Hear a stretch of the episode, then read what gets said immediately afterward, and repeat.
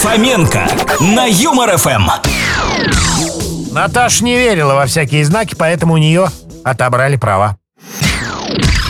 Ну и зачем мне интеллект выше среднего? Я, может, счастливую жизнь хотел прожить. Вот сколько раз вам повторять? Не любовница, а двоюродная жена.